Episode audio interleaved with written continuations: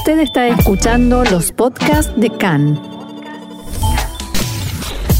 CAN, Radio Nacional de Israel. Hoy, miércoles 17 de febrero, 5 del mes de Adar, estos son nuestros titulares. Coronavirus. En el Ministerio de Salud temen que tras las medidas de apertura haya una nueva ola de contagios y el cuarto cierre. La Comisión Electoral Central descalificó a la candidata que se encuentra en el puesto número 7 de la lista del partido Abodá. Y el clima, nieva en el Golán y se espera nieve para esta tarde en Jerusalén.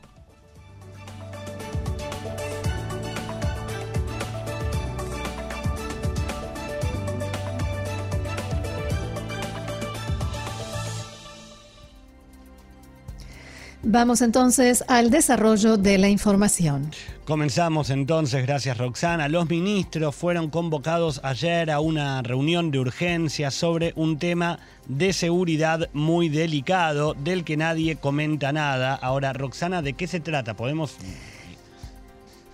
en realidad, ¿de qué se trata? Es lo único que no podemos decir.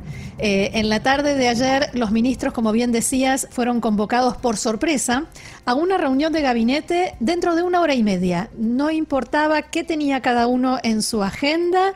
Eh, les dijeron dentro de una hora y media, cada uno tiene que estar en determinado lugar para esta reunión sobre un tema humanitario sensible. Desde la oficina del primer ministro hicieron esta convocatoria para preservar el más absoluto secreto, la reunión se hizo a través de videoconferencia con medidas de seguridad reforzadas, que es algo considerado mucho más seguro que el Zoom, desde dos lugares diferentes, en Tel Aviv y en Jerusalén.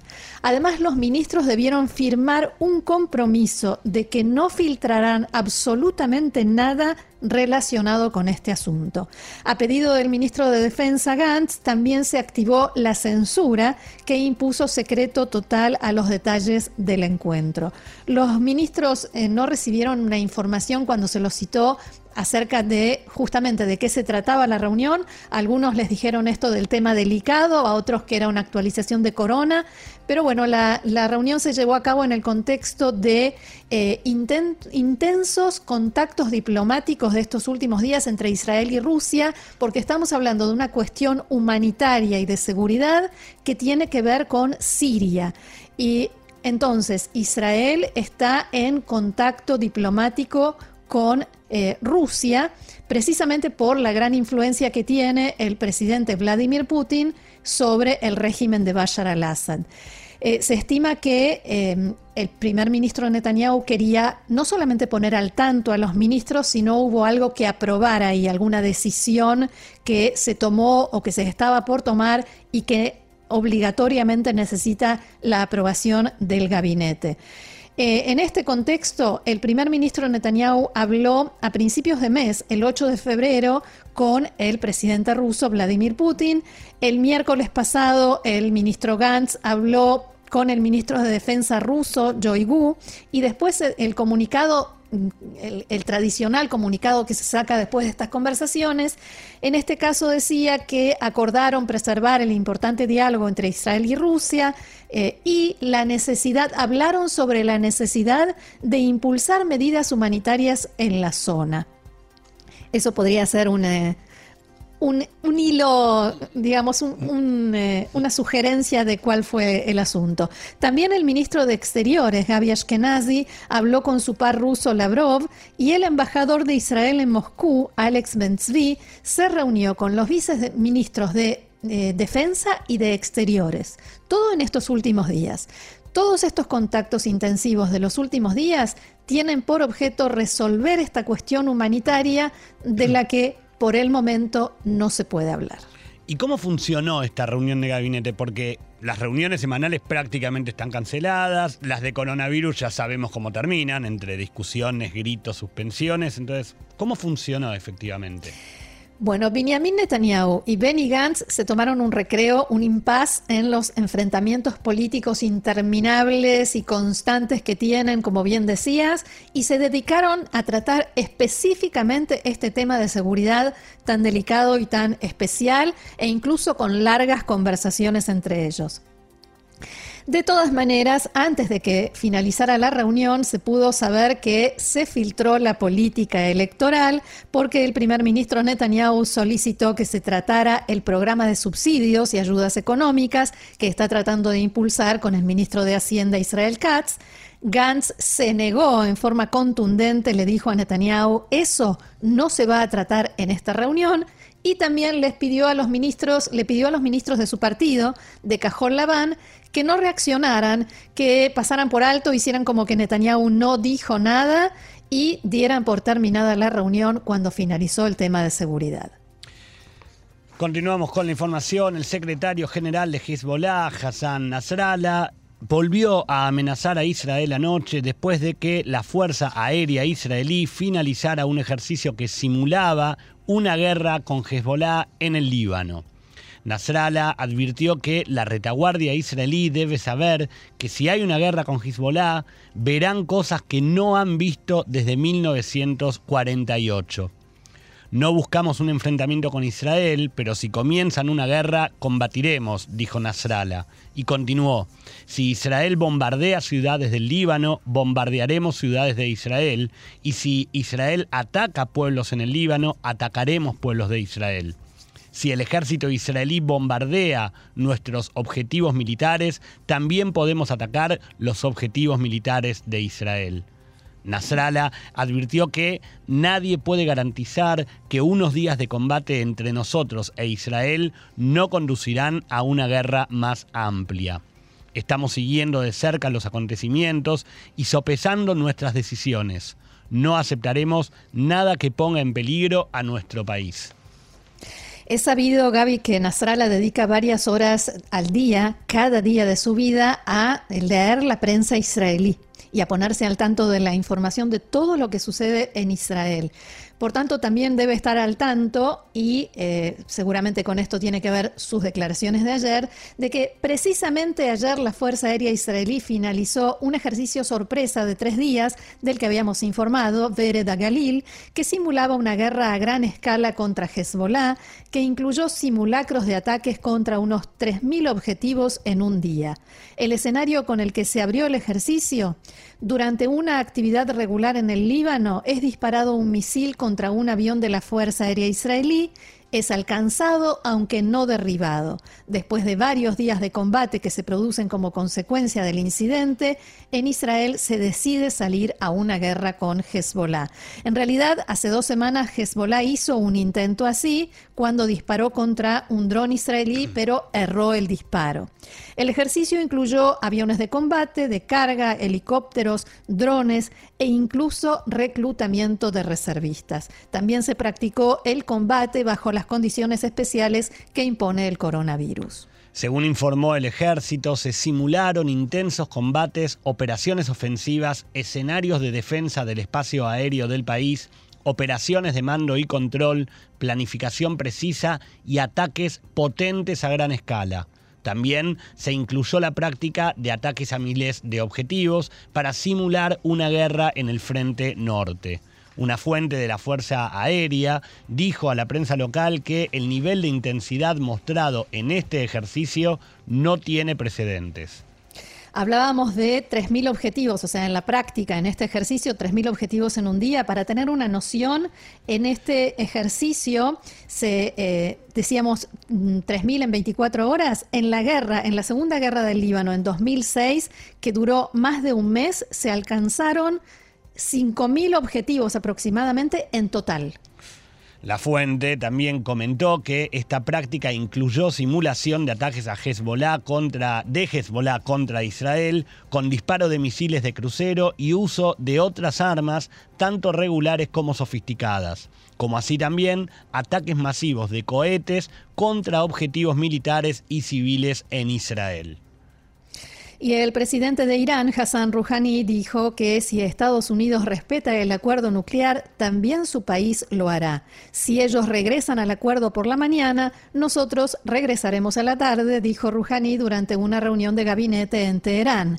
El presidente iraní también se refirió a la decisión de su gobierno de suspender a partir de la semana próxima las visitas sorpresa a las instalaciones nucleares de su país. Rouhani aseguró que no tiene intención de de expulsar a los inspectores de la Agencia Internacional de Energía Atómica de Irán. El secretario de Estado norteamericano, Anthony Blinken, dijo anoche que su gobierno está abierto a la diplomacia con Irán y expresó su apoyo al acuerdo firmado en 2015, aunque al mismo tiempo afirmó que no se le debe permitir obtener un arma nuclear. En una entrevista con la Radio Pública Nacional, Blinken aseguró que Irán debe primero volver a cumplir con el acuerdo y que, en este momento, todavía está muy lejos de eso. Por tanto, dijo Blinken, tendremos que ver qué hace. Cuando se le preguntó si Estados Unidos ya comenzó los contactos o el diálogo con Irán, Blinken se omitió de responder. En la actualidad, creo que el presidente ha sido muy claro públicamente y en más de una ocasión sobre nuestra postura y veremos qué reacción tiene Irán a eso, si es que tiene alguna, dijo Blinken. También dijo que el acuerdo de 2015 fue muy efectivo para cortar todas las vías que Irán tenía entonces para producir material fisionable para un arma nuclear y consideró muy lamentable que Estados Unidos se retirase del pacto. Abro comillas, el resultado es que hoy Irán está mucho más cerca de tener la capacidad de producir material para un arma en menos tiempo que cuando se hacía cumplir el acuerdo, dijo Blinken. El funcionario consideró que el tiempo que le tomaría a Irán producir suficiente material fisible para un arma nuclear, si así lo decidiera, era más de un año cuando el acuerdo estaba vigente y ahora se redujo a tres o cuatro meses. El secretario de Estado norteamericano sostuvo también que el próximo acuerdo con Irán debe ser más extenso y más fuerte y debe incluir su programa de, misiles balísticos y acciones desestabilizadoras en otros países. La secretaria de prensa de la Casa Blanca, Jen Psaki, dijo en una comparecencia ante periodistas que la primera llamada del presidente estadounidense Joe Biden a un líder de Medio Oriente será al primer ministro Netanyahu y se producirá pronto. También señaló que no podía dar fecha exacta y agregó estén atentos. Saki enfatizó que, textuales palabras, Israel es, por supuesto, un aliado. Israel es un país con el que tenemos una relación de seguridad estratégica importante y nuestro equipo está completamente comprometido. No a nivel de jefe de Estado todavía, pero muy pronto. De todos modos, insistió Saki, nuestro equipo está completamente comprometido y mantiene conversaciones constantes en muchos niveles con los israelíes. Estos comentarios se produjeron un día después de que Netanyahu restó importancia al hecho de no haber recibido una llamada telefónica de Biden e insistió en que pronto tendría noticias del presidente. Saki también dijo que Biden no tiene planes de invitar a líderes extranjeros a la Casa Blanca en un futuro próximo. Pasarán un par de meses antes de que el presidente tenga una reunión en persona o invite a un líder extranjero a reunirse en persona aquí en la Casa Blanca, dijo, y explicó que eso se debe a la pandemia del COVID-19. Y de la política internacional pasamos a la local, la israelí, porque la Comisión Electoral Central anuló la candidatura de Ibtisam Maharane Menuhin, que está en el puesto número 7 de la lista del partido Abodá para la Knesset. 16 miembros de la comisión votaron a favor del pedido de nulidad que fue presentado por Itamar Ben-Gvir de Otzma Yehudit. Otros 15 integrantes de la comisión votaron en contra y dos se abstuvieron.